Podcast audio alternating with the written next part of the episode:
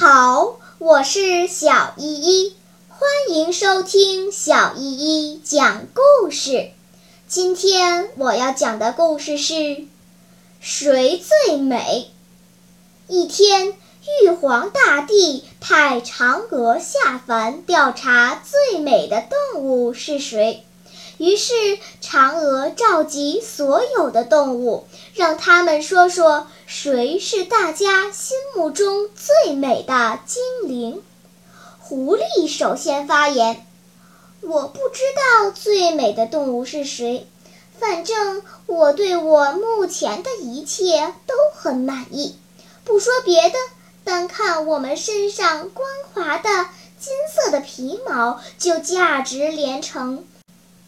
据说时髦的人类经常用我们的皮毛做高档时装呢。”说完，他冲嫦娥抛了抛媚眼，还美滋滋地摇了摇尾巴。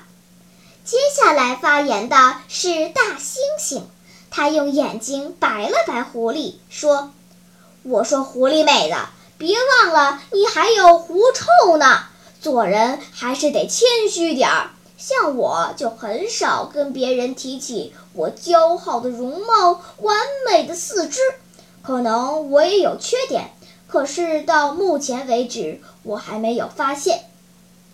这时，动物中的长者大象咳嗽了一声，然后慢吞吞地说道：“ 猩猩兄弟，我承认你对自己容貌的肯定，可是你走路的姿势也太难看了，简直毫无美感可言。”他停顿了一下，继续说道：“倒是我长长的鼻子、大大的耳朵、魁梧的身材，怎么看都很协调。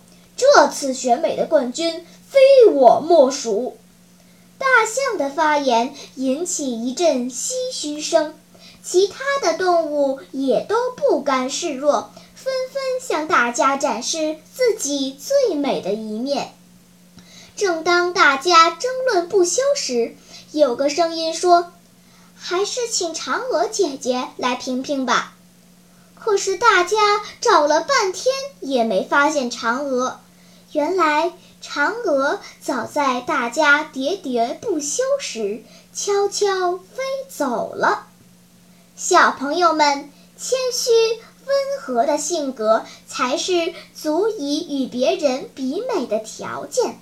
光滑的皮毛，姣好的容貌，魁梧的身材，只不过是外在的东西，是不值得炫耀的。好了，今天的故事就讲到这里吧。什么？你还没有听够呀？那就赶快关注小依依讲故事吧。